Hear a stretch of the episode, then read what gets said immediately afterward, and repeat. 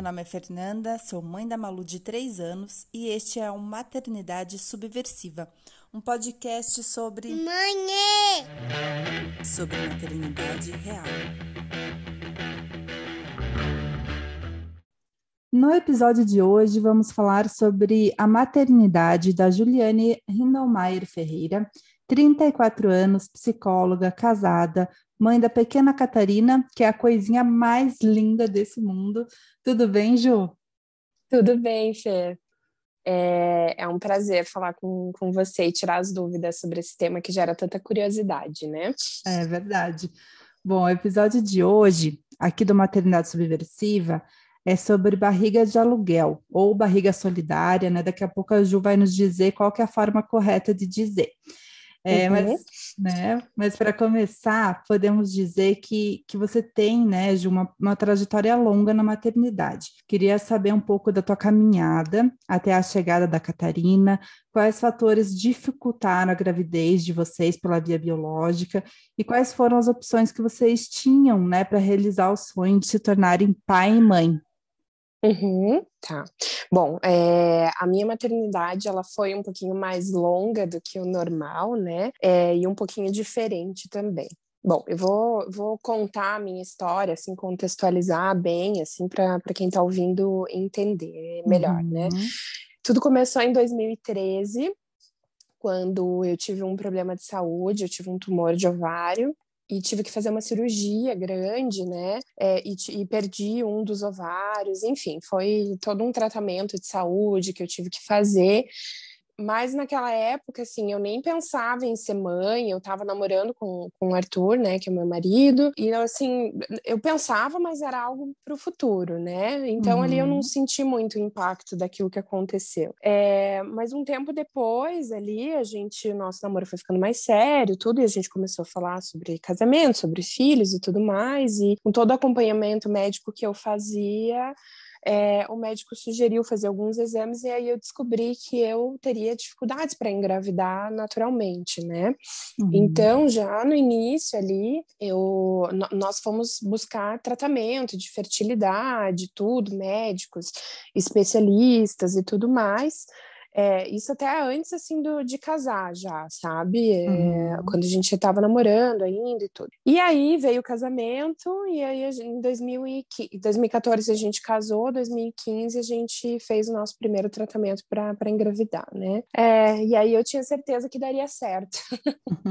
eu já no, no início ali, quando a gente começou, a gente já foi para fertilização in vitro, né? E na minha cabeça, assim, não, vou fazer uma vez e pronto, né? Vai dar certo, a gente vai ter o nosso filho. Mas não foi bem assim que aconteceu, né? Então a gente fez, eu respondi mal aos medicamentos de hormônio, é, tive poucos folículos, até porque eu só tinha um ovário, né? Enfim, daí fui foi, foi todo aquele, aquele drama, enfim, foi muito mais difícil do que eu imaginava, né? Eu tinha uma expectativa, acho que irreal, não estava bem por dentro ainda desse mundo da infertilidade, né? Uhum. Aí, enfim, é, fizemos o primeiro tratamento, deu negativo, aí foi aquele baque, não esperava, foi realmente assim viver um luto, como se tivesse perdido um filho, porque todas as expectativas foram frustradas, né? Aí a gente deu um tempo, aí fizemos um novo tratamento depois de acho que uns oito meses mais ou menos. E aí eu pensei, não, agora vai.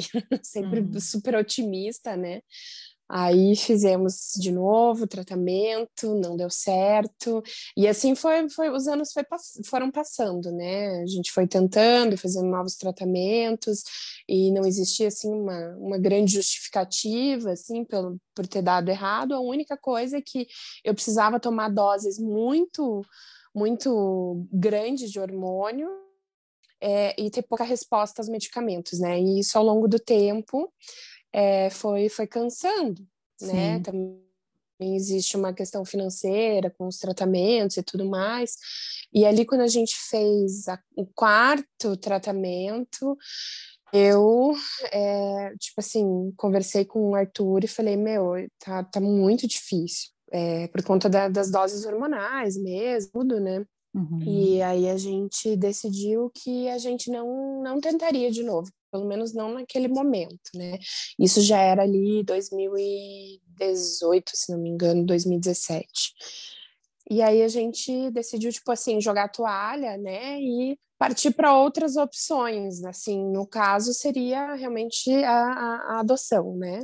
E aí a gente foi atrás fomos das reuniões e tudo mais, né, do conselho, e, tudo, e, e, assim, foi, de certa forma, assim, um pouquinho de um balde de água fria, porque a gente viu que demoraria muito para a gente ser, ser assim, realizar o nosso sonho, né, de, de, de a gente se tornar paz, né, uhum. então a gente percebeu que ia demorar, e aí, assim, aquilo também foi um, um balde de água fria, mas tudo bem, né, era a nossa única opção, é, era o nosso caminho, então a gente é, foi, foi seguindo, né? Foi uhum. seguindo, dando entrada nas documentações e tudo. É, daí você tem que pegar vários laudos de médicos e tudo, tudo mais. E a gente foi indo por esse caminho, né? É, você e o Arthur são muito parceiros, né? E, e você, como psicóloga e tudo mais, assim, eu também vi um vídeo que você postou lá no, no teu Instagram. Falando uhum. sobre da solidão, né? Do processo que, o, que o processo é todo muito solitário, né? Você pode falar um pouquinho sobre isso? Sim, é, existiu ali assim essa é, diante dessas tentativas e a gente lidando com aqueles lutos, né? Um atrás do outro e é, a gente via todos os nossos amigos conseguindo, né? Então a gente está uhum. na fase ali dos 30 e poucos anos, onde está todo mundo casando, tendo filhos e tudo mais mais, e a gente acompanhando aquilo. É claro que, assim, era sempre uma alegria saber que casais de amigos estavam esperando os filhos, mas ao mesmo tempo, assim, é, virava para nossa para nossa incapacidade, né? E aquilo, assim, foi deixando a gente bastante se sentindo muito solitários, assim, com essa luta. E, e, e também, assim, é algo tão simples para imensa maioria dos casais, né? É, pelo menos parece ser assim, que na verdade não exatamente porque 25% dos casais enfrentam dificuldades para engravidar, mas quando você está passando por isso, você vê a tua volta é, e você pensa assim que para todo mundo é muito fácil, né? E aí assim a gente ia enfrentando essa, essa dificuldade, essa solidão, assim. É, eu acho que é um processo solitário em vários sentidos, assim, porque eu acho que, igual você comentou, né? Os amigos vão tendo filho, aí você é, vai vendo, né, aquela aquela situação, mas ao mesmo tempo você, né, tá numa situação que, que você daí não quer compartilhar a tua dor, é, uhum. né? Eu acho que junta é, tanta coisa. E, e, eu acho que, que, assim, a gente se sentia bastante incompreendido também, sabe? Porque as pessoas também, de certa forma, olhavam e falavam, ah, tá, mas então daí adota, né?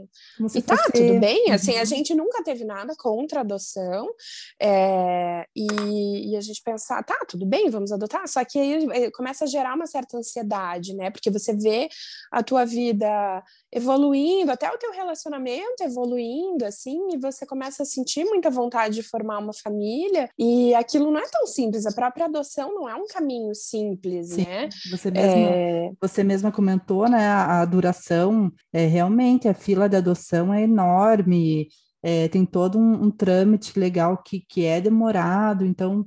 A gente tinha um grande, assim, uma coisa na nossa cabeça que a gente achava, ah, é tudo muito burocrático e tal, só que quando você se envolve no processo, você entende o porquê da burocracia, sabe? Eu acho que Sim. é importante todas essas, essas análises que são feitas e tudo mais, só que isso torna o processo todo muito é, oneroso, custoso, até emocionalmente, né?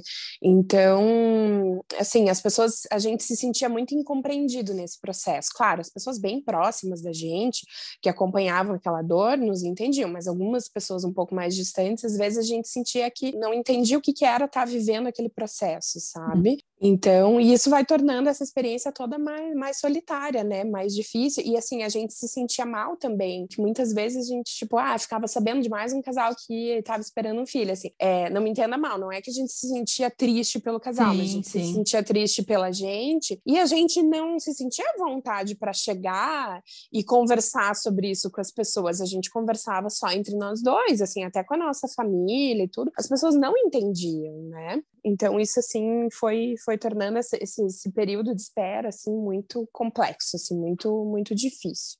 E aí, nesse meio do caminho, a minha mãe foi fazer um acompanhamento com uma ginecologista para ver questões de menopausa e tudo mais, assim. E ela foi numa, numa médica nova aqui em Curitiba, e por algum motivo, e daí eu acho que entra um pouco, assim, do, de uma parte mais, é, assim, do universo, Deus, com, da, da espiritualidade, como quiser chamar, assim, que começa a agir a favor de um caminho que, que nem a gente sabia que existia, né? Isso que eu ia perguntar, né? Para você contar um pouco como que você soube da possibilidade de ser mãe através da, da barriga. Agora você me fala se é barriga solidária ou de aluguel, e como que vocês decidiram que essa seria a opção de vocês o, o, termo correto, vamos falar assim, do termo mais, mais, mais, certo mesmo, seria útero de substituição, né? Útero de substituição engloba tanto a barriga solidária quanto a barriga de aluguel, né? Eu acho importante falar que barriga de, de aluguel é quando existe uma troca financeira por aquele trabalho, entre aspas, né? Vamos dizer assim. Uhum. É, e é, barriga solidária é quando não existe essa troca financeira, quer dizer, alguém faz aquilo, é, gera o bebê para aquele casal sem nenhum tipo de, de, troca financeira. No Brasil, a barriga de aluguel ela é proibida, ela uhum. não, não é permitida, né? Por isso que é, a gente teve que ir para fora do, do Brasil para fazer, né? Tá. Então, no nosso caso, realmente, assim, é barriga de aluguel. Importante também falar, ah, mas por que, que não fez, então, uma barriga solidária aqui no Brasil? Bom, primeiro, a questão burocrática, bem complexa, e você precisa ter um parentesco é, de primeiro grau, até segundo grau, se não me engano, para fazer a, a barriga solidária aqui no Brasil. Então, a gente precisava ou de uma irmã, ou da mãe, de um. É, eu acho que é isso, é irmã, mãe. Prima. Poderia talvez? ser uma cunhada, uma prima. Acho que nem primo não poderia, sabe? Uhum. Então, e a gente não tinha. Eu tenho um irmão, o Arthur, o Arthur tem dois irmãos, as nossas mães já estavam mais velhas, enfim, seria um, um risco para a saúde delas, né? É, então, assim, a gente não tinha essa possibilidade. Há casos no Brasil das pessoas entrarem por meios legais e conseguirem fazer a barriga solidária com pessoas próximas, e daí comprovação de vínculo e tudo mais. Mas, assim, apesar de eu ter grandes amigas e tudo, assim, eu não tinha ninguém próxima nesse ponto, assim, de alguém que se predispusesse uhum. a, a, fazer esse. Eu chamo assim, esse trabalho, essa doação, né? Esse trabalho Sim. de amor, assim, pela gente. Então, não existia essa possibilidade, né? E aí, enfim, né? Daí você perguntou ali como que, que a barriga de aluguel surgiu pra gente, né? Uhum. É, aí foi nessa consulta médica que minha mãe foi fazer e por algum motivo, no meio da consulta, a minha mãe acabou contando para a médica sobre o meu desafio, sobre essa luta toda que, que a gente estava enfrentando, que na verdade não é meu, né? Eu falo meu assim porque o problema de saúde que era, era eu que enfrentava, mas é um problema do casal, né? A minha mãe acabou comentando com essa médica, e aí a médica falou, né? Nossa, mas por que, que ela não tenta uma barriga de aluguel? Existem algumas clínicas fora do Brasil e tal. E aí contou de um caso de uma conhecida dela, acho que até de uma paciente dela, na verdade, que tinha feito e tal. E aí a minha mãe ficou toda animada, né? E aí pegou o nome da clínica e tal. Só que como eu estava muito mexida na época, eu tinha acabado, a gente tinha acabado de ter assim aquele último negativo. Uhum. É, Aí a minha mãe foi conversar com o Arthur, né? E, e aí falou e tal, e o Arthur ficou meio assim, é, mas passou alguns dias e ele veio conversar comigo sobre o assunto. Só que eu não dei muita bola. é, eu pensei, nossa, minha mãe tá ficando doida, né? Até parece, né? E aí ficou por aquilo mesmo, mas a minha mãe não sossegou. Daí passou um mês e minha mãe, tá, e aí, o Arthur veio conversar com você? Aí eu falei, ah, veio, mãe, mas nada a ver, não. Daí ela para, deixa de ser boba, capaz, vai atrás e tal. Olha só. E a gente dá um jeito e tal. Eu tinha um receio também financeiro, porque eu não imaginava assim do quanto isso iria custar e tudo, né? E a minha mãe não, porque a gente vai vai dar um jeito, enfim conversei com o Arthur e assim, o engraçado é que eu tinha os meus poréns, assim, o Arthur já desde o início já foi super super aceitou, assim, assim, aceitou desde, desde o primeiro momento, sabe? Então, enfim, aí a gente começou a pegar as informações. Eu queria te perguntar assim, qual, é, quais foram as etapas, né, os maiores desafios desse processo é, e ainda uhum. mais por ser em outro país, né? Como que vocês acompanharam a gestação, se vocês tinham contato direto com a pessoa que estava gestando, como que foi? Pode contar tudo. Bom, é, aí a gente ficou sabendo dessa, dessa clínica, né? E eu tinha, assim, medos, né? Normais, assim, porque eu pensava, puxa vida, mas será que é algo idôneo? A gente fica, assim, com, com alguns questionamentos. Eu pensava, puxa, será que vai fazer mal para alguém? Puxa, e, e assim, né? Eu sou muito é, eu sou psicóloga, né? Então, assim, eu, eu, sempre penso muito, assim, no outro e tal, e eu fiquei com aquele frio na barriga, pensei, não, não, ai, não sei, sabe? Não uhum. sei se é isso mesmo, enfim. Mas ok. Daí a minha mãe botando fogo no lado, não, mas vai, vai, se informar, vai ver como é que é, porque a médica falou que é um negócio legal, que não tem problema e tal, e tal, e tal. Aí, ok, a gente é, ficou sabendo que tinha um representante dessa clínica aqui no Brasil, a gente fez contato com ele, aí fizemos uma primeira reunião à distância, conversamos e tal. E aí eu falei para ele dos meus medos e tudo. O Arthur não tinha medo. Arthur só, tipo, não, vamos só lá, vai. vamos lá, só vai. E, enfim, daí conversando com, com esse representante, aí ele falou: olha, tem um casal em Curitiba que eles estão esperando uma, uma. Eles estão grávidos, né? Uhum. Eu posso perguntar se eles me permitem que eu passe o telefone deles para vocês e vocês conversam com eles, enfim. E foi aí que ele me passou o contato dessa, desse casal, né? E aí a gente fez contato com, com ela inicialmente, né? Marcamos um, um, Falamos por telefone mesmo. Porque, assim, a ansiedade era muito grande, né? Isso tudo aconteceu num final de semana, então a gente já queria conversar. E, enfim, daí conversamos com, com ela, e ela estava esperando a bebezinha, ela estava acho que com três ou quatro meses de gestação, já tinha ido lá para a Ucrânia, né? E aí ela deu a maior força, ela falou: olha, é tudo muito correto, a lei do país permite, existe todo um cuidado com as gestantes, a gente percebeu isso quando foi para lá. Enfim, assim, daí ela deu a maior força e aí a gente se empolgou. É, ela falou: ah, inclusive a gente tem um grupo no WhatsApp de vários casais do Brasil inteiro que já têm seus filhos dos casais que estão indo, dos casais que estão é, grávidos, enfim, se vocês quiserem, eu posso colocar vocês no grupo. E aí vocês vão tirando as dúvidas com esses outros casais, né? Nossa, aí e... imagino que aí nesse momento abriu assim um universo totalmente novo para vocês. Abriu um universo novo e assim a empolgação foi enorme, mas ao mesmo tempo eu ficava, não, será que é tudo isso? Porque a gente entrou no site da, da clínica e parecia assim muito bom para ser verdade, sabe? Uhum. E aí colocaram a gente no, no grupo e aí a gente foi conversando e mandando as dúvidas dúvidas, e as pessoas mandando foto dos filhos, assim, da, ah, porque meu filho tá com dois anos, meu filho tá com três anos. E aí abriu aquela, aquela chaminha, assim, no nosso coração, e a gente, putz, será que é isso mesmo? E, e, assim, isso tudo assim foi foi passando tempo, né? A gente foi conversando e foi dando tempo e, e, e, conversa com um casal aqui, outro casal ali e tal, e tirando as dúvidas e daí fizemos contato lá na Ucrânia, buscamos outras clínicas também, né? Porque isso tudo era o contato de uma clínica específica. E aí a gente foi buscando contato, contato com outras clínicas também, até em outros países onde a lei era era favorável à barriga de, de aluguel, né? Uhum. E, e aí foi, como você falou, foi abrindo o leque de possibilidades. E aí o tempo foi passando, passou um mês, dois meses, e aí a gente tomou decisão, assim, não, vamos bater o martelo. Quando a gente, aí eu acho que foi, esse foi assim o primeiro desafio desse processo todo, né?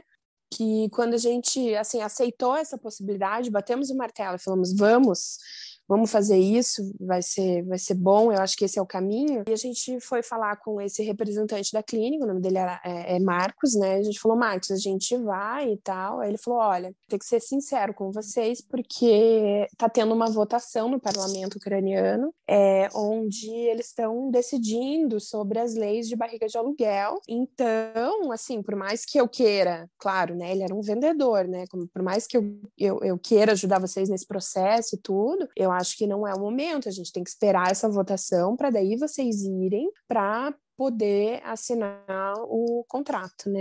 Uhum. E aí, nossa, daí foi mais um, um balde de água, fria, água fria. Novo, né? Mas ao, ao, mesmo tempo, você, talvez nesse momento também vocês perceberam ainda mais que era um, um, processo sério, né? Porque se... Isso, é, ao mesmo tempo que foi um balde de água fria, também nos deu, assim, uma certa segurança de que, de que era algo, algo idôneo, né? Algo uhum. sério, assim. Então, assim, de certa forma, deixou a gente até um pouco mais tranquilo, mas claro que a ansiedade no momento, assim, Sim. nossa, foi, foi frustrante, né? Aí ele falou: olha, até. É, eu lembro que isso era tudo assim, tipo, em agosto, julho, ali por ali. E aí ele falou assim: até outubro isso tudo já deve estar decidido, e aí a gente vai falar com vocês. E aí, imagina, né? Aí com o Google da vida, a gente começou a procurar as notícias da Ucrânia sobre as votações no parlamento ucraniano tudo em ucraniano e tradutor do Google para ver se a gente tinha alguma informação diferente. Bom, eu, eu, eu sou assim, né? Quando eu quero um negócio, eu vou atrás e eu vou dando meus pulos, assim. E aí a gente entrava, daí copiava aquele é, o alfabeto cirílico, né, totalmente uhum. diferente do nosso, e colocava no tradutor, para daí, daí, traduzia tudo errado, mas a gente ia tentando pescar o que estava rolando lá, né, nesse interim. E aí até que em outubro realmente saiu a decisão do parlamento foi favorável e mudou algumas coisas na lei, assim, mas que não nos afetavam, sabe? Eram algumas questões, assim, é, mínimas, assim, com relação à questão de, de barriga de aluguel, né? Final de outubro, tava a gente lá. Aí a gente foi para a Ucrânia e aí, né, foi a dificuldade número dois, né? Porque a gente estava num país muito diferente, né? E assim, tanto eu quanto o Arthur, a gente está acostumado a viajar e tudo, só que a gente nunca tinha ido para um lugar com uma cultura tão diferente da nossa. Como eu disse, o próprio idioma já é muito diferente, é, o clima do país e tudo, né? Então, Uhum. É, eu acho que essa foi também uma das dificuldades, assim, chegar lá num local onde poucas pessoas falavam inglês, é, e aí a gente não conseguia se comunicar, e nem assim, você olhar o endereço numa placa de uma rua, você não consegue identificar o que que é, por conta do alfabeto, né? Então, é, essa foi, assim, a dificuldade número dois. Mas o pacote da clínica que a gente, que a gente assinou, eles buscaram a gente no aeroporto, levaram a gente para um hotel, aí a gente chegou lá e ficamos uma semana na Ucrânia, para a gente fazer toda a doação de material né, genético nosso na Ucrânia, né?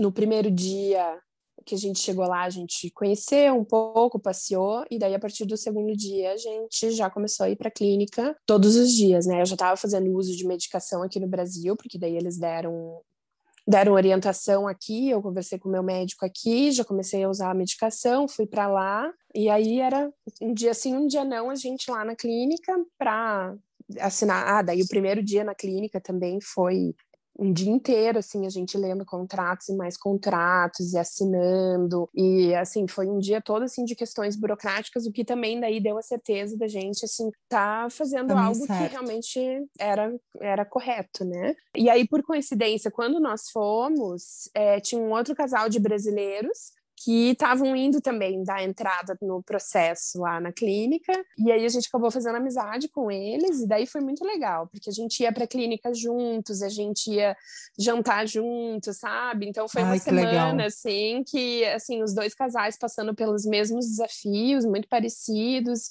E lá na clínica, assim, tinha gente do mundo inteiro, assim, para você ter uma ideia, quando nós fomos lá para assinar o contrato, tinha, assim, sem brincadeira, acho que tinha mais de 100 casais lá. Nossa. dando início no processo, assim, é algo assim realmente assim muito, muito grande. Claro que nem todos esses casais dá certo, né? Uhum. Mas assim, tinha muita gente, muita gente. E aí foi assim, a gente deu início nesse processo todo, daí fizemos a doação dos ovos, espermatozoides, né? É, aí eles congelam o embrião, a gente voltou para o Brasil, eles tinham um prazo de três meses é, três meses para dar início e buscar a nossa gestante, né? Aí é a clínica hum. mesmo que faz essa escolha, né? Eles têm, eles devem ter um, um...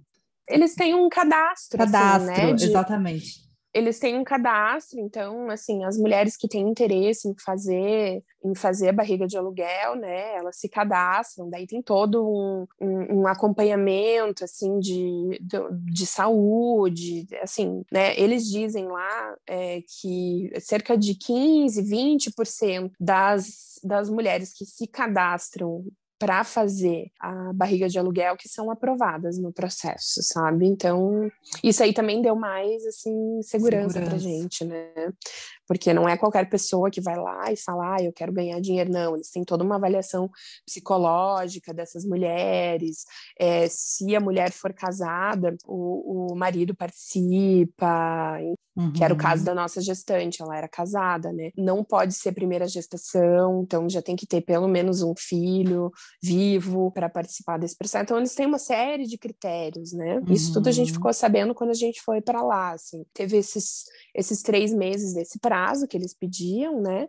Encontraram a nossa gestante, então assim, o primeiro, primeiro contato, vamos falar assim, a gente recebeu documentações com o nome dela, idade, tudo, e ficamos sabendo a data que seria feita a primeira transferência de, de embriões. Lá na clínica a gente faz uma série de exames também, consulta com os médicos, onde eles perguntam todo o planejamento familiar daquele casal, quantos filhos deseja ter e tudo, e com base nisso que eles definem, né, quantos embriões vão ser transferidos e tudo. Uhum. E... e tudo isso vai sendo informado para vocês, assim todo esse passo a passo vai sendo dado, assim, todos os boletins, todas as, as medicações, até que a gestante faz uso, isso tudo vai sendo passado para gente, sabe?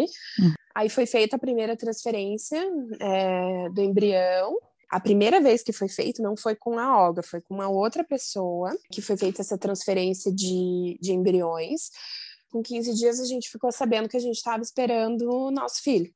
Uhum. e aí foi uma alegria imensa, né? Nossa, nunca vou esquecer aquele primeiro dia, assim, que eu recebi o, o, o exame do beta-HCG positivo. Nossa, assim, tipo, uhum. veio um arrepio, assim, tipo, de todos os fios de cabelo, assim. Foi uma emoção sem tamanho, né? Primeiro ultrassom, a gente não poderia participar. É, seria a partir do segundo ultrassom que o casal pode participar, né? Participar, eu digo online também, assim. Uhum. A clínica uhum. deixava aberto para quem quisesse para lá participar, né? Mas daí não era o caso.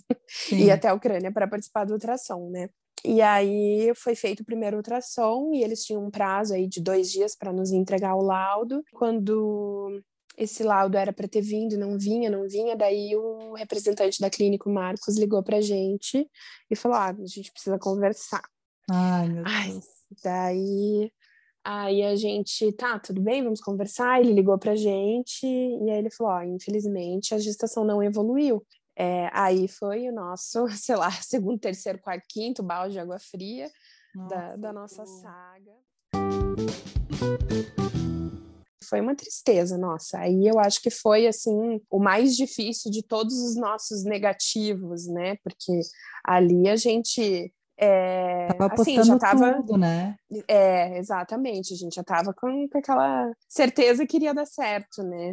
Aí a gente foi se recuperar o baque, só que a gente tinha três embriões congelados, né? A gente tinha feito a transferência de dois embriões nessa primeira tentativa, e aí a gente tinha mais um embrião congelado, que é pouco, né? Normalmente os casais geram mais embriões, mas por conta da minha condição e tudo mais, né, tinha pouco. E aí ele falou: olha, a gente pode tentar de novo. Tem um prazo aí de três meses aí para achar uma nova pessoa, né?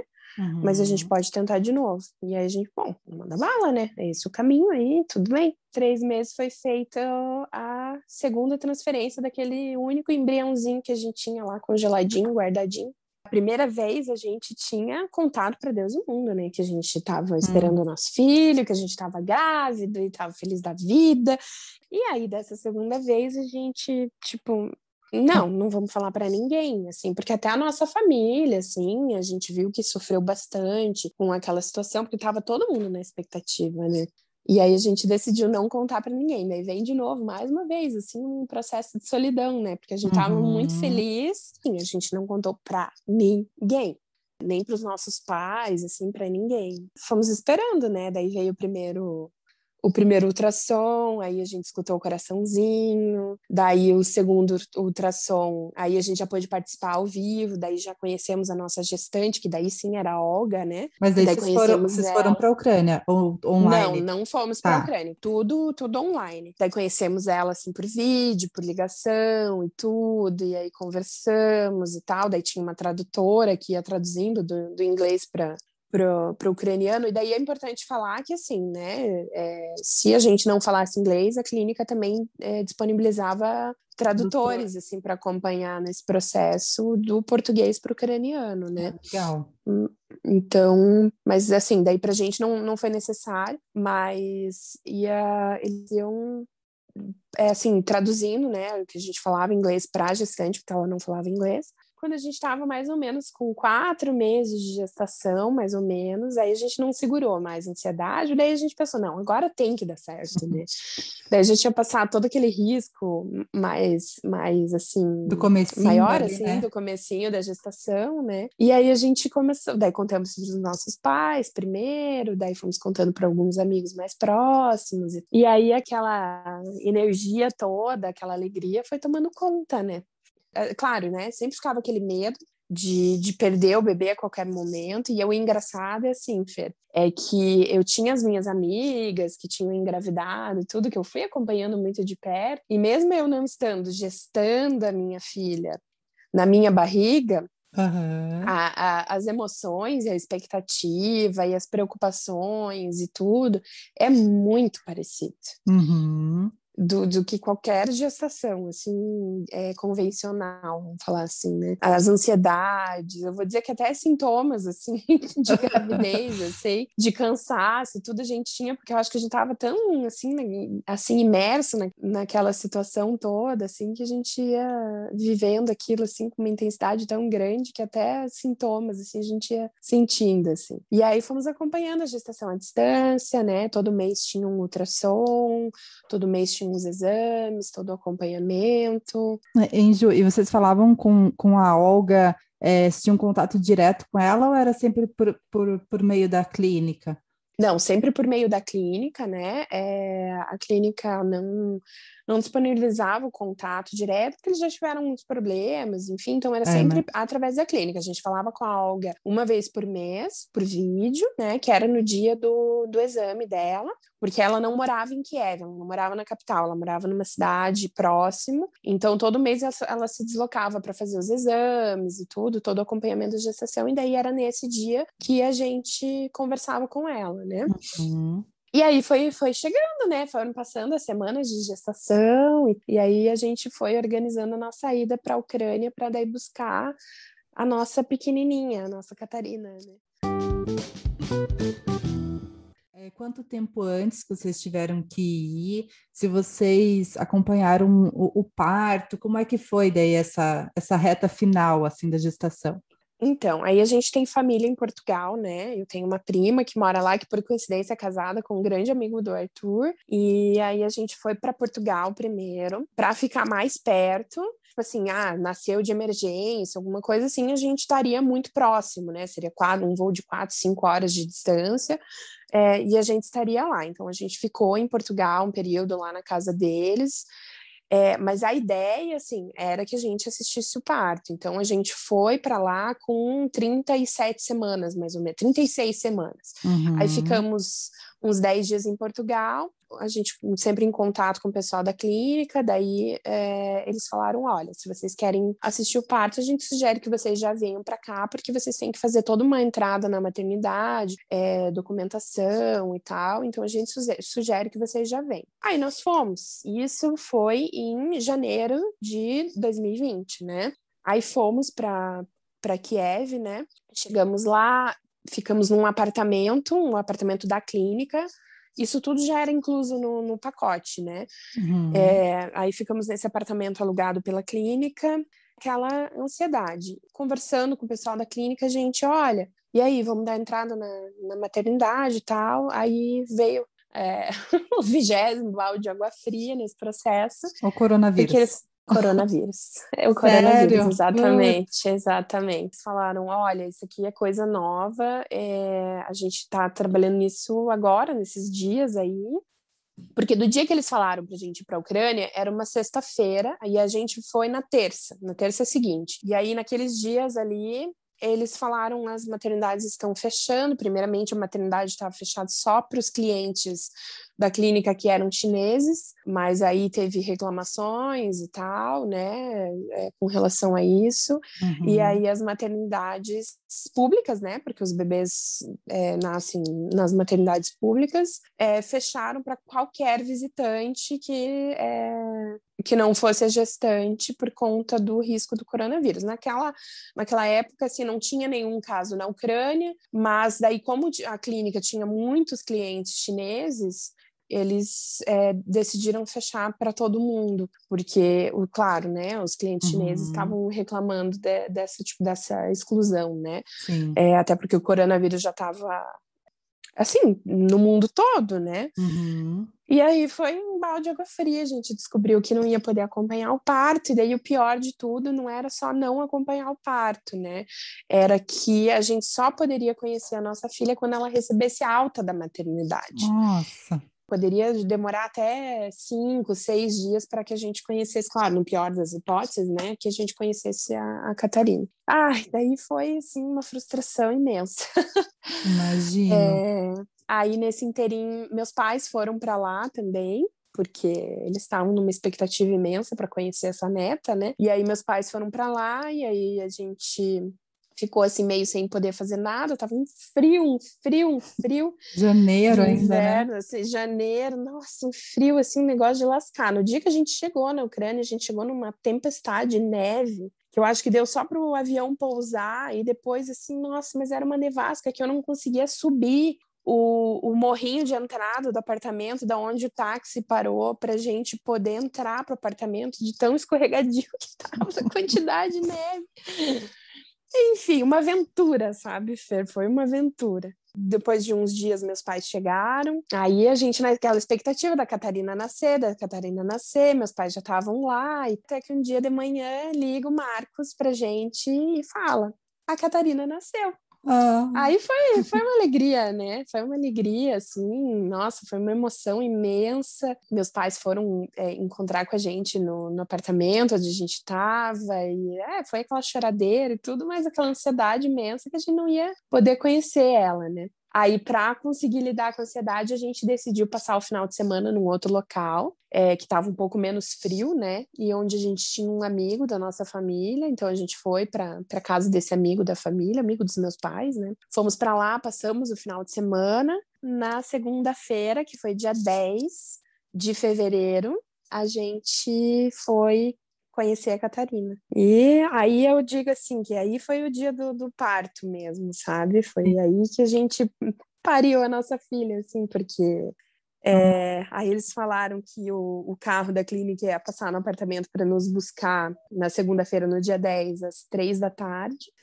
E aí a gente lá se arrumando e tal, e aí o carro chegou um pouquinho antes. Meu pai já tinha ido embora, minha mãe ficou com a gente. O carro da clínica levou a gente lá para para maternidade, né? E aí foi aquela, eu acho que assim, deve ser muito parecido quando a gestante vai vai dar à luz mesmo, aqueles momentos iniciais ali de estar tá na maternidade para dar entrada e tudo, tudo isso a gente viveu, né? Uhum. Aquela expectativa toda, enfim. E aí ficamos ali assim esperando, e a gente ficou numa salinha, e daí cada porta que abria a gente ah. olhava, não era Catarina, não era Catarina, não era Catarina, porque a gente só poderia é, ter contato assim naquela sala e dali levar ela para o apartamento porque por conta do coronavírus a gente não podia entrar no hospital, né?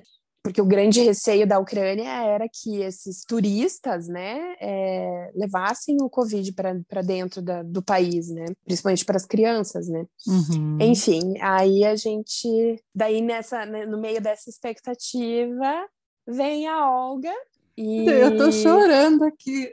Juliane do céu. Não, foi assim, olha, assim, eu lembro desse dia assim com tanto carinho, assim, nossa, foi uma coisa assim, uma energia surreal. Quando eu conto, assim, agora eu tô inteira aqui arrepiada porque foi incrível. Aí aparece a Olga, assim, a Olga com a mãe dela, aparece ela assim da na na porta Aí eu olhei, já reconheci, assim, daí, tipo, ela não fala inglês, a gente não fala ucraniano, eu só sei que a gente se entendeu naquela hora, porque ela me viu, eu vi ela, assim, a gente se abraçou, isso tudo a Catarina não estava ali ainda, né? É, daí a gente se abraçou, daí eu chorava, chorava, chorava, e daí ela me falou várias coisas, assim, em ucraniano, e eu não sei bem o que ela falou, mas eu sei, só sei que eu entendi, sabe? Porque nessa hora, assim, o coração fala, sabe? Sim. E assim, eu tenho certeza que ela falou para cuidar da Catarina, que a Catarina seria muito feliz, que ela estava bem, assim, porque, não sei, foi uma energia, assim, muito surreal naquela hora.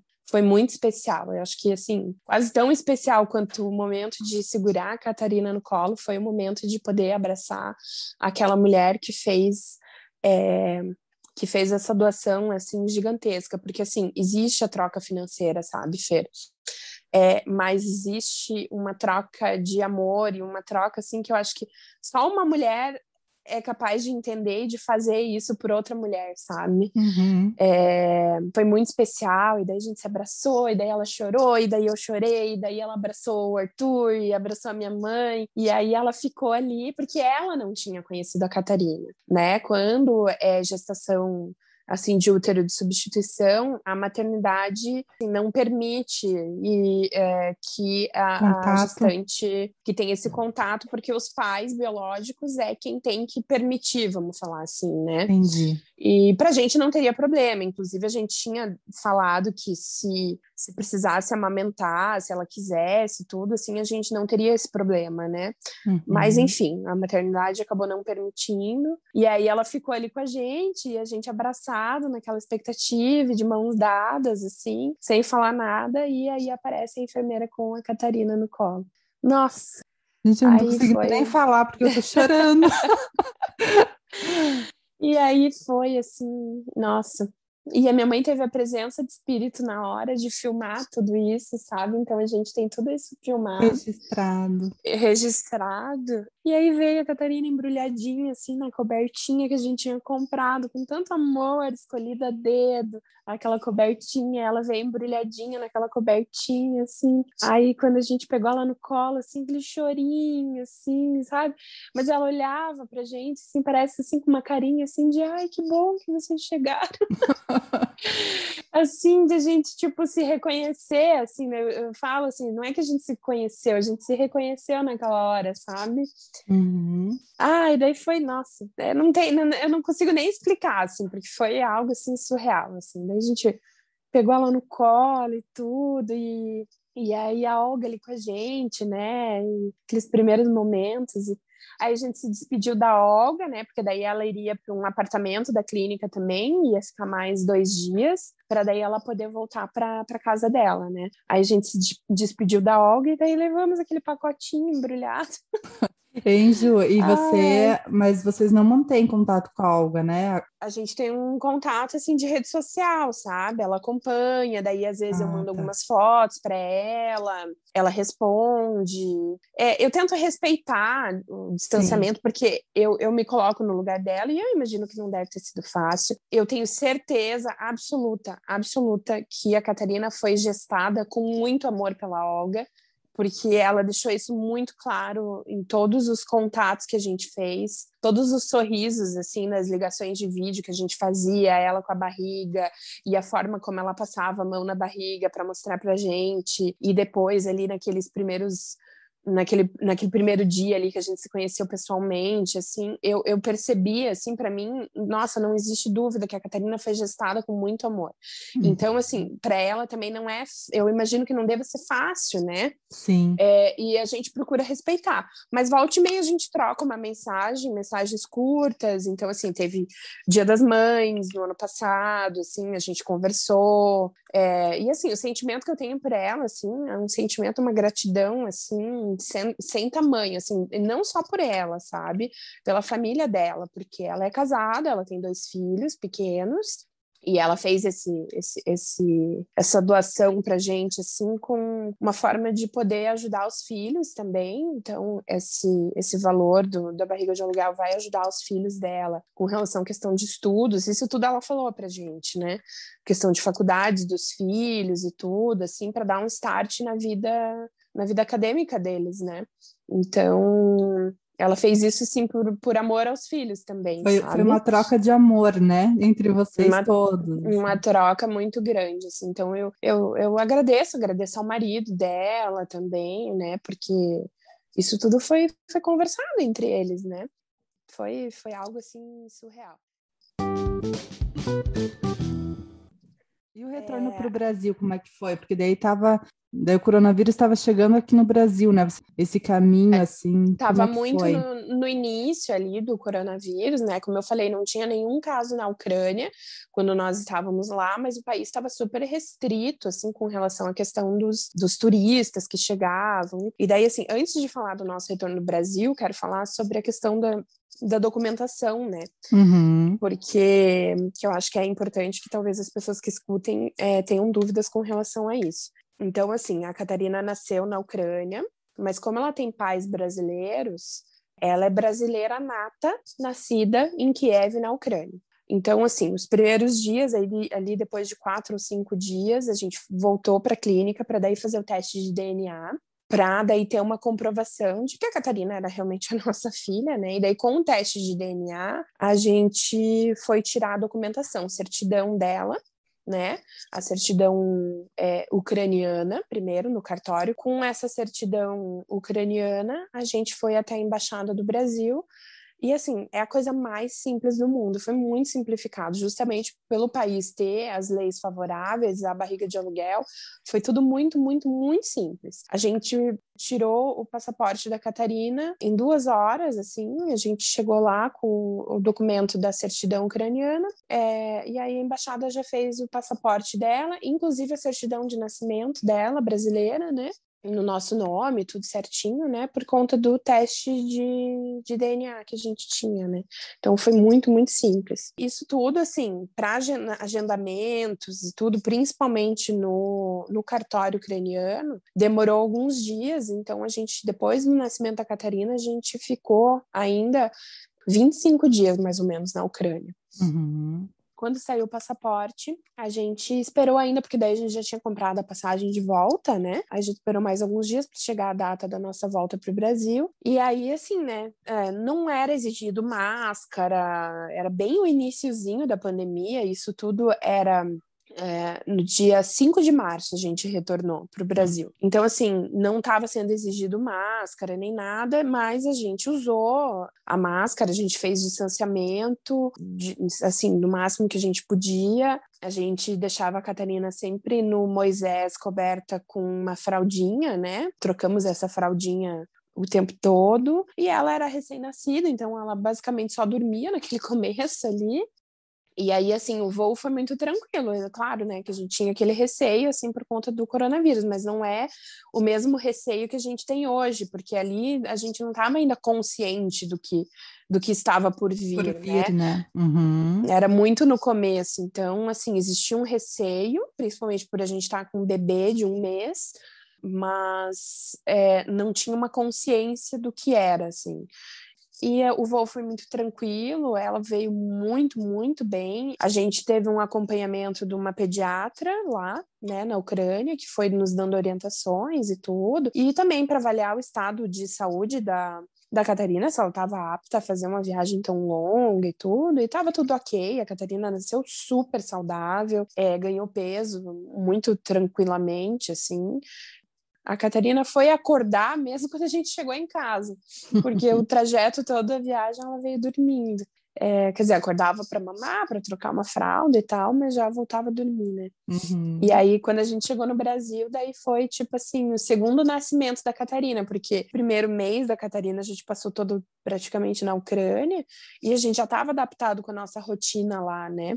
E aí, quando a gente chegou no Brasil, a gente foi uma readaptação na nossa rotina aqui, né? É, a minha mãe ficou com a gente nesse primeiro mês, né? Acompanhando tudo. Então, assim, aí quando a gente chegou, daí a minha mãe já não estava mais com a gente todos os dias. Minha mãe voltou para Joinville, né? Que eu sou de Joinville, moro em Curitiba, mas tava só eu e o Arthur, né? E aí, voltando à rotina, daí o Arthur voltou a trabalhar, né? Quer dizer, ele trabalhou à distância todo esse período, mas daí voltou a ir para empresa e tudo mais. E aí fomos estamos voltando nessa, nessa rotina, assim. Então, foi um segundo nascimento, eu brinco, assim, porque a gente começou a viver aquelas emoções de insegurança dos primeiros dias, tudo de, de novo. De pai, de pai e mãe de primeira viagem. De pai e mãe de primeira viagem, que a gente já tinha vivido lá na Ucrânia, a gente voltou a viver na nossa rotina para reintegrar, assim, para reorganizar a nossa rotina daí na nossa casa, né? Mas a sensação foi de muita paz, assim, porque daí, assim, é, é viver uma grande aventura, porque foi a maior aventura da nossa vida. Eu acho que vai ser difícil ter algo que supere essa grande aventura, assim, na nossa vida. E aí, assim, de repente, tipo, aquela aventura acabou, assim, é, dá aquela sensação de paz, assim, de nossa, de dever cumprido, de alcançar aquele, aquela meta, aquele objetivo entrando na nossa casa com a Catarina no, no Moisés e pisando na nossa casa pela primeira vez, daí assim chorando, né, aquela lágrima que veio assim naquele momento assim de, nossa, depois de tantos anos, de tantos desafios, de tantos baldes de água fria que a gente foi levando no meio do caminho, assim, de finalmente é, conquistar aquele, aquele sonho, aquele objetivo incrível, né? Foi fantástico, assim, foi um, uma aventura fantástica, assim, e eu tenho muito orgulho dessa, da minha maternidade, da forma como eu me tornei mãe. Eu olho para trás, assim, e eu não trocaria por nada, sabe? Você gostaria de ter vivido a, a maternidade do, da forma convencional? Eu te falo que não, assim, porque. Que é, a tua história, tudo... né, Ju? É, é, a nossa história, é a forma como, como ela escolheu vir ao mundo, assim, eu acredito nisso, sabe? É, e que de alguma forma a gente tinha que se encontrar nessa vida, e tudo isso que a gente foi passando ao longo dos anos, não só essa aventura na Ucrânia, como a própria barriga de aluguel, mas todas as dificuldades que a gente foi vivendo, dos negativos e tudo, isso foi tipo é, lapidando a gente, né? Então, é, nós não seríamos a família que nós somos hoje se não fosse é, toda essa, essa história que a gente viveu, sabe? Então, é, às vezes as pessoas me perguntam: você faria alguma coisa diferente? Não, não faria nada diferente, porque é a nossa história, a história da nossa família, e ela é muito, muito, muito especial. Eu ia te perguntar o que, que você diria para outras mulheres que estão passando por dificuldades para engravidar. Olha, Fer, assim, tem, tem alguns pontos, eu inclusive, assim, tenho trabalhado, porque daí, com, com todo esse desafio que, que eu, como mulher, passei na minha vida, na minha trajetória de maternidade, eu é, decidi unir a minha profissão à minha experiência pessoal, né, e ressignificar tudo isso. Então, eu tenho trabalhado bastante com mulheres que, que, que passam pela infertilidade, né? Então, tem dois pontos, assim, que eu acho que, que são muito importantes é, para serem avaliados, que eu percebo na clínica. O primeiro deles pode até ser meio esquisito, mas eu não posso deixar de mencionar, porque é, eu percebo que muitas mulheres se sentem impressionadas pela maternidade e que depois de um determinado tempo de relacionamento, de, depois de, de uma certa idade, começam a se sentir pressionadas para optar pelo caminho da maternidade e muitas vezes elas não desejam tanto assim. Isso não é, é a maioria, tá? É a mater... de algumas. É aquela maternidade compulsória, né? Assim, Isso, é, é exatamente. Exatamente. Então, assim, eu, eu falo isso, eu gosto de falar, porque eu já peguei algumas situações na clínica onde a gente trabalhando é, e conversando sobre isso, e de repente, assim, algumas mulheres param e pensam: puxa, eu na verdade estou tentando dar um check em alguns pontos da minha vida só para dizer que eu cumpri aquilo que a sociedade espera de mim e não na verdade porque eu é, desejo, né? Eu desejo isso, né? Então, assim, primeira coisa é faça uma avaliação se é realmente isso que você quer, porque ter filhos não é a única forma de ser feliz. Uhum. É, existe vida sem a maternidade, existe casamento sem sem filhos, existe uma família, mesmo que seja composta somente por um casal. Então, assim, o primeiro ponto é avaliar, né? É, é, se é realmente um desejo da pessoa ou se ela está é, buscando somente dar um check. Uhum. Ok, uma boa parte, eu diria até que uma maioria das mulheres realmente desejam ser mães, né? E se elas enfrentam uma dificuldade, eu diria, não desista. Se é um, um desejo teu, é, por mais que você vai se deparando com dificuldades e com situações que vão, vão colocando empecilhos no caminho, se é uma coisa que você quer, não desista. Seja fazer tratamento, seja realmente entrar na fila de adoção, esperar o tempo necessário até que você tenha o teu filho nos braços, é, não desista, né? Porque eu acho que se a gente tem um grande sonho, a gente tem que ir atrás dele e realmente, assim, colocar aquilo como uma meta na vida, né? Bem isso, Ju, é muito importante você dizer tudo isso. Muito importante mesmo. E é aquilo, né? Hoje existem várias formas é, né, da gente encontrar a maternidade. No fim, o que importa mesmo é a relação que você vai construir com esse serzinho. Exatamente. Né? Porque e o vínculo, ele é formado no, no, carinho, o vínculo, ele é formado no dia a dia, né? É, então, assim, não importa como essa criança vai chegar a, aos teus braços, né? se for por meio de um útero de substituição, se for por meio da adoção, assim, o que importa realmente é a relação que vai ser construída dentro daquela família, né? E eu falo isso porque eu já ouvi algumas vezes na clínica algumas mulheres falando assim: "Ah, mas não é para ser, que não é para eu para eu ser mãe mesmo". E daí algumas mulheres e eu, eu atendi já alguns casos de pessoas que o casamento acabou e aí olhar para trás e falar: "Puxa, eu desisti no meio do caminho, entende? E carregar aquilo, assim. Então, é, não existe isso de não era para ser. Se você quiser lutar e ir atrás, vai acontecer, vai acontecer. Sim. A adoção e o útero de substituição tá aí para isso, os tratamentos de fertilidade estão aí para isso também, né? Então vamos para os quadros do programa do Maternidade Subversiva e o primeiro é o momento subversivo. Ju, para você falar algo que você fez ou faz da tua maneira que condiz com a sua realidade como mãe. Uma coisa assim que eu acho que eu faço de uma maneira sub subversiva é eu não sou uma mãe assim muito cheia de, de noias e e cuidados e sabe aquela mãe que não deixa a criança fazer as coisas e enfim a Catarina começou a andar e eu deixo ela explorar o mundo sabe? Eu penso eu olho assim penso ela vai se machucar? Se ela se machucar vai ser algo sério? Se eu, eu vejo que ela não vai se machucar se não traz risco para ela eu deixo ela explorar sabe? Deixa ela ir deixa ela andar deixa ela correr. Viver. Porque viver, sabe? Porque eu penso assim, ah, uma roupa suja, às vezes até um joelhinho ralado, é, uma coisa, isso faz parte da vida, assim, é importante. Eu quero que ela explore, sabe? Que ela viva a vida. Eu acho que esse estímulo é muito importante. Legal. O segundo quadro é o momento sincerona, para você dizer algo que você ama e alguma coisa que você que te cansa na maternidade. Tá. Dos dois lados tem muita coisa, né? Tem muitas coisas que eu amo e muitas coisas que me cansam e que me irritam na maternidade. Eu acho que é normal. Sim. É, mas, assim, eu acho que o que eu mais amo é poder acompanhar o crescimento e desenvolvimento dela, né? As evoluções. Então, assim, de uma semana para outra, principalmente nessa fase agora, a Catarina está com um ano e três meses, e eu poder acompanhar, assim, é, que numa semana ela não faz determinada coisa, na outra semana ela está fazendo, assim, eu acho que isso é uma, uma, uma das coisas que eu mais amo na, na maternidade, assim. E o que mais me cansa, bom, eu acho que nos momentos assim de privação de sono, eu acho que isso é uma das coisas mais difíceis da maternidade. Então, ah, ficou dentinho, ou tá vindo um dentinho, e aí você fica uma, duas noites acordando de madrugada, assim, isso eu acho é, o que mais me cansa. E agora o terceiro quadro é o momento nostalgia, para você dizer alguma coisa que você sente falta para você como mulher.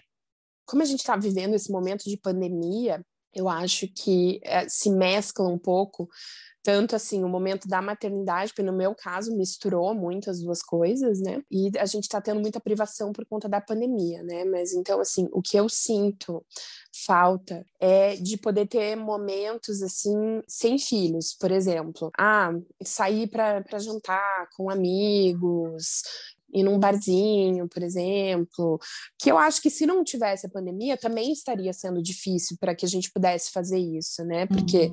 nesse primeiro ano, assim, é, é um período de, de algumas privações nesse sentido, né? Sim. Então é o que eu sinto falta, assim, de ah, poder sair, eu, o Arthur e mais alguns amigos para fazer alguma coisa juntos, sem ter filho junto, sabe? Uhum. Sem ter que ter essa preocupação de ah, será que comeu? Será que vai dormir?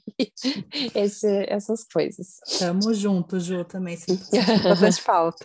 E por fim, o dica de mãe, para você indicar qualquer coisa que te fez ou te faz bem, que você gostou, ou até mesmo que você não gostou, que você queira compartilhar. Eu acho que o que me fez bem e, e, eu fui me dar conta disso só depois que a gente chegou no Brasil, foi de estabelecer uma rotina com relação aos cuidados da Catarina, né? Então, nós fizemos assim uma rotina bem certinha com ela é, na época assim das mamadas né porque a Catarina mamou fórmula desde o início né uhum. é, então da gente colocar as mamadas de fazer o horáriozinho de sono dela mais ou menos sempre no mesmo horário é, e a gente acostumou a Catarina a dormir cedo então, a Catarina, ali por sete e meia, no máximo oito horas da noite, isso assim, né, na regra, no, claro que toda regra tem as exceções, tem dias que ela dorme muito mais tarde do que isso, tem dias que ela não quer dormir, né, enfim, mas via de regra, assim, a Catarina dorme cedo, e isso é muito bom, porque é um momento que, que eu e o Arthur podemos jantar tranquilos, a gente consegue assistir uma série, consegue ficar juntos, tem um momento, os momentos de casal mesmo, né?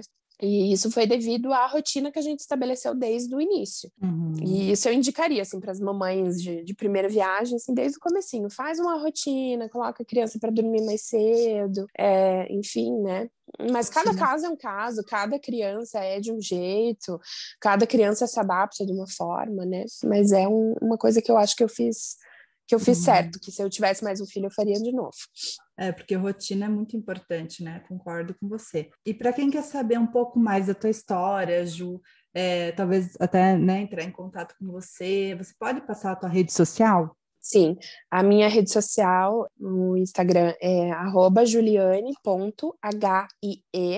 Também pode uhum. procurar o sonho de ser mãe, que vai me encontrar lá. É, lá eu tenho alguns vídeos, eu quero começar a compartilhar mais. Eu passei por alguns desafios pessoais aí nesse início de ano, acabei saindo um pouquinho do foco, mas é, eu quero voltar a compartilhar mais sobre as questões sobre infertilidade, né? Porque eu tenho a minha formação profissional e a minha formação de vida, assim, que eu acho que tem bastante a contribuir. Uhum. Então, logo eu quero eu quero estar tá compartilhando mais ali. Ali também tem alguns vídeos. É comum eu receber direct das pessoas, assim, perguntando e querendo, às vezes até um aconselhamento, assim. Então pode mandar que eu volte e meia tô, tô de olho ali para responder. Legal, eu vou colocar também lá no, no Maternidade Subversiva os arrobas da tá Ju. Tá bom, combinado. Beleza, Fê. Estamos chegando ao fim do nosso bate-papo. Quero agradecer imensamente você, Ju, por ter vindo contar a história de amor aqui para gente. É uma história que mostra para todo mundo que existe várias formas de ir atrás do seu sonho. Então, muito, muito obrigada. Obrigada, Fê. Obrigada pela oportunidade de falar um pouquinho mais, né, é, sobre, sobre a minha trajetória, enfim, a minha contribuição, né. Eu entendi que essa minha, a minha missão nesse mundo, assim, poder contribuir com outras mulheres que, que já tenham passado por esse desafio ou que passam por esse desafio, né? Então, é, é, é muito importante você abrir esse espaço para que eu possa contribuir também e falar um pouquinho da minha história. Legal, Ju. E é isso aí, pessoal. Semana que vem tem mais aqui no Maternidade Subversiva. É isso, beijo e tchau.